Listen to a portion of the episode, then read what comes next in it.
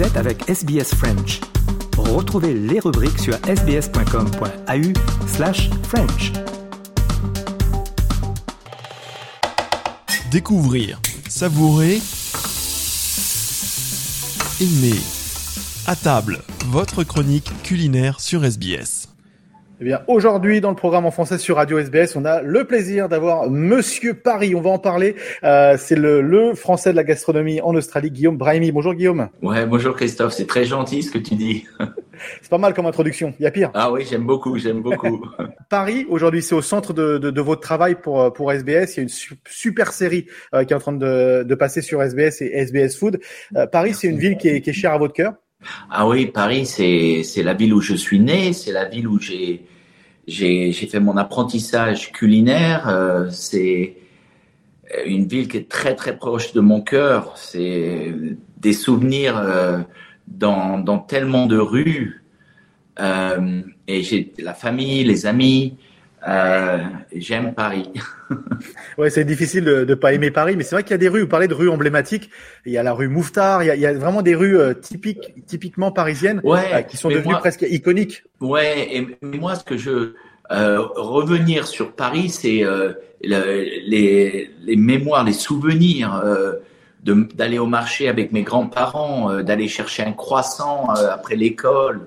C'est euh, c'est ça les, les, les souvenirs et, et vraiment quand on a eu cette idée de faire Guillaume Paris, je, je voulais reconnecter avec avec euh, la senteur de, des croissants dans la rue quand ils sortent du four. Ça c'est mes c'est mes, mes souvenirs de, de jeunesse et j'avais vraiment envie de reconnecter avec ça.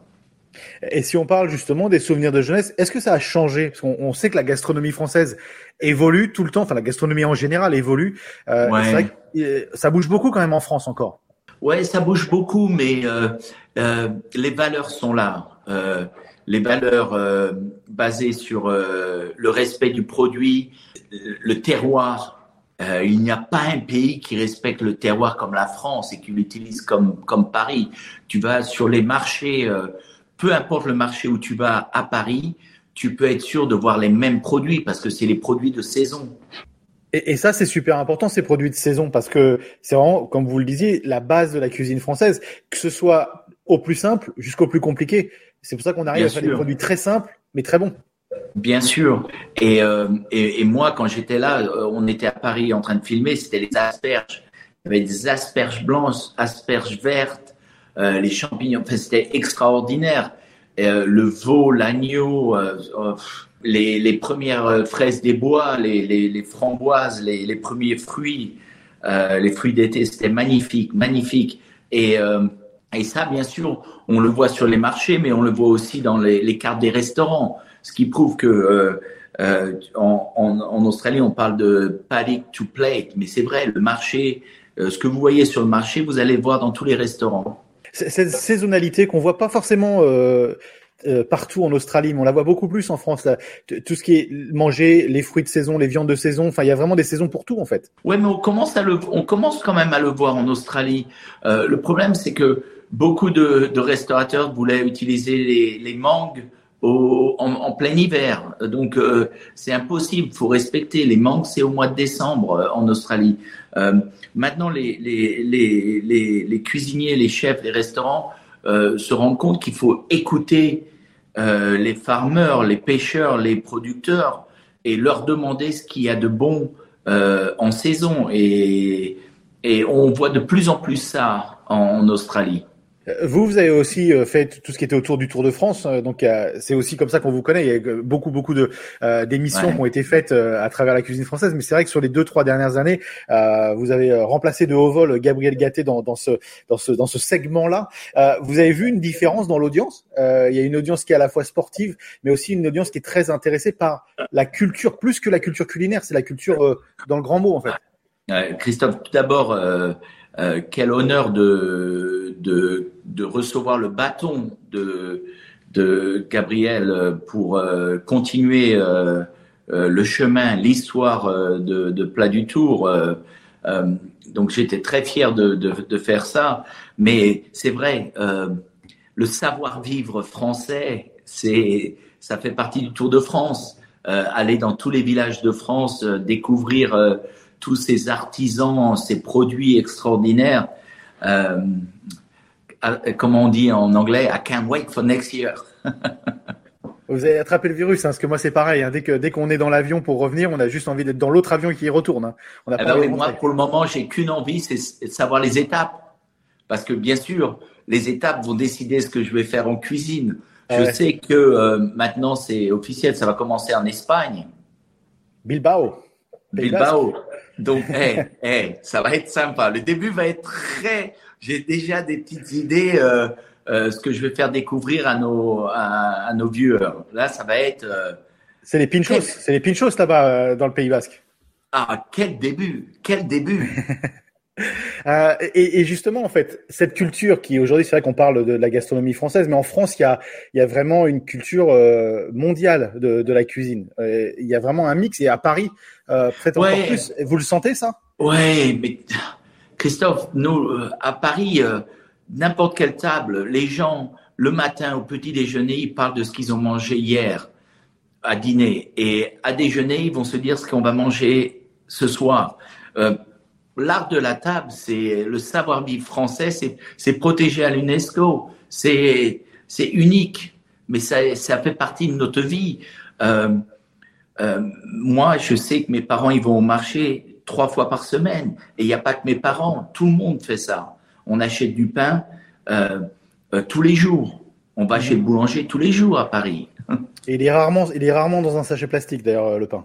Et, rarement dans des coupés et avec une. Alors je te dis, Christophe, ma grand-mère, quand je suis arrivé en Australie il y a quand même 30 ans, me dit dis-moi quelque chose de différent. Ah, je lui dis ben mamie, en Australie, ils coupent le pain, ils le mettent dans un sac plastique et ils mettent use by date. Ma, grand, ma grand-mère qui achète le pain le matin pour le petit déjeuner, le midi et le soir, trois fois par jour, elle m'a regardé, elle m'a dit, oh, mon pauvre petit-fils, ça va pas. Hein. Euh, elle, est très, très, très inquiet. Euh, il y a quelques plats intéressants dans, dans, dans la gastronomie, on va dire euh, française. C'est l'idée de bistrot. L'idée du fait que euh, c'est un mot qui a été galvaudé pendant pas mal de temps, mais le bistrot à la française, c'est quand même quelque chose de spécial. Un œuf mayonnaise, ça reste un plat. C'est de l'œuf avec de la mayonnaise, mais on peut tellement euh, avoir bon plaisir avec un œuf mayonnaise. C'est du bonheur. Un, bon œuf et une mayonnaise faite avec Exactement, un fouet et de la moutarde de Dijon. Ça, c'est les classiques, mais euh, faut ça, c'est le ABC de la cuisine française. Euh, euh, le céleri rémoulade, la salade de lardon avec un pot de Tous les plats de bistrot sont. Mais vous savez, il y a, il y a beaucoup d'endroits, Christophe, à Paris qui, qui, ne respectent pas ça. Donc, il y a des vrais bistrots et qui, et qui respectent le produit parce que peu importe que vous soyez dans un 3 étoiles Michelin ou dans un bistrot de quartier, le respect du produit est le même. Est-ce que vous avez appris des choses sur cette, en filmant cette série, des, choses qui vous ont surpris plutôt, plus qu'autre chose? Ouais, j'apprends tous les jours. J'ai la chance de faire un métier extraordinaire et j'apprends tous les jours parce que je rencontre des gens extraordinaires. Mais euh, surtout Guillaume Paris et Plat du Tour. Mais Guillaume Paris m'a m'a m'a confirmé que que je fais un métier extraordinaire et, et, j'ai rencontré des gens extraordinaires parce que le boulanger, le pâtissier, euh, euh, le la personne qui faisait les pâtés en croûte, tous ces artisans faisaient des produits extraordinaires, pas pour moi et pour la caméra qui était derrière moi, ils le font tous les jours. Ils se lèvent le matin et ils font leur métier avec tout ce mot, cette phrase, l'amour du travail bien fait.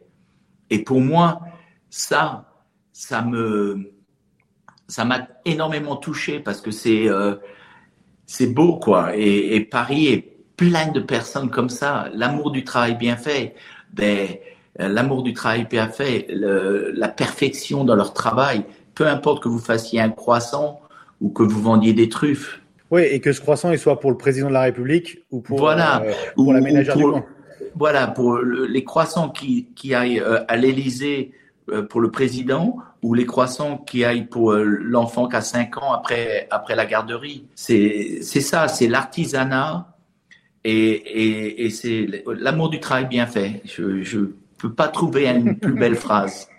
Euh, bon, vendre la France aux Australiens, c'est quelque chose qui est relativement facile. Hein. Euh, les Australiens adorent la France à la base. Est-ce que c'est difficile de la vendre différemment? Parce que c'est vrai que des documentaires, des séries, SBS, on a fait plein. Il a fallu prendre un autre angle, en fait. Ouais, alors Christophe, nous on a essayé de quand quand je suis venu avec cette idée de show, je me suis dit écoutez, Paris, euh, tout le monde connaît la Tour Eiffel, tout le monde connaît les Champs-Élysées, on, on sait et on aime, on aime bien sûr qu'on aime, mais il y a tellement plus de choses à découvrir à Paris et j'ai voulu parler des 20 arrondissements de Paris, de l'histoire des arrondissements, des gens et de la cuisine et des produits. Et on n'a pas voulu, j'aurais bien voulu faire que les trois étoiles Michelin, que les grands restaurants, mais il y a tellement autre chose à découvrir à Paris que j'ai voulu faire les 20 arrondissements. Donc on a fait deux arrondissements par show, une demi-heure de show, et c'était extraordinaire entre manger un couscous dans le 20e et manger des moris dans le 7e, découvrir où est le meilleur café à Paris, c'était très excitant.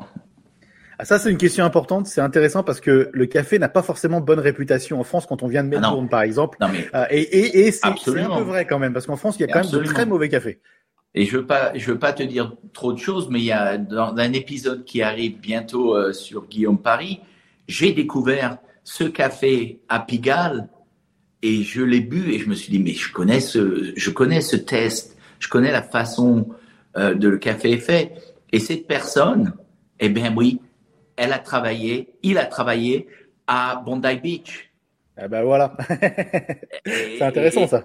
Et parce que moi, je dis à tout le monde, la mimique de voir, quand vous allez dans un café à Paris à 8 heures du matin et voir les Parisiens prendre leur café, ils font des grimaces. Parce qu'ils aiment pas le café qui est fait. C'est pas bon. Euh, la grimace, vous savez, le café. Oh. Mais ils y reviennent tous les jours. C'est ça qui est Ils y vont tous les jours. Alors que maintenant, ils découvrent le café, c'est délicieux. Et nous, nous avons énormément de chance en Australie parce que le café ici, on le prend très sérieusement. Donc, on a tous ces jeunes qui sont venus voyager en Australie, backpackers, doing le holiday visa. Euh, ils ont travaillé dans des cafés à Bondi Beach, euh, à Melbourne, et ils reviennent en France, ils se disent, mais hey, pourquoi on n'ouvrirait pas un café, un coffee shop? il y a un vrai marché, euh, un vrai marché. Absolument. on peut aussi parler du brunch, on peut aussi parler de, de ce qui. Euh, d'ailleurs, vous, en tant que Français et installé depuis très longtemps, il y a quelque chose qui choque beaucoup les Français qui arrivent, c'est quand on ouvre un croissant en deux, on y met du jambon, du fromage et on le fait chauffer. C'est choquant pour vous ou c'est une innovation? Non, euh, c'est peut-être choquant une fois, mais quand vous le goûtez, c'est délicieux. Exactement, exactement, Guillaume. Merci, c'est vrai. Euh, si vous êtes choqué, vous aimez pas, vous avez un gros problème parce qu'un croissant au beurre avec du bon jambon de Paris, un bon comté au four pendant deux minutes, eh ben c'est pas mal. Hein. Eh, c'est sûr. Bon, on va finir là-dessus. Merci Guillaume et merci pour tout ce que vous faites pour pour SBS et, euh, et le rayonnement de la France aussi au, au sein des écrans d'SBS. Que du plaisir, que du bonheur. Merci Christophe. SBS Food a tous les ingrédients pour votre prochain repas. Vous y trouverez des milliers de recettes issues des cuisines du monde. Essayez les petits plats des experts de SBS Food et regardez comment ils les réalisent pas sbs.com.au slash food.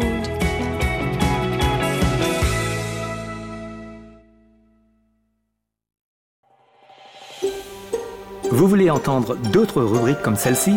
Écoutez-les sur Apple Podcasts, Google Podcasts, Spotify ou n'importe où où vous obtenez vos podcasts.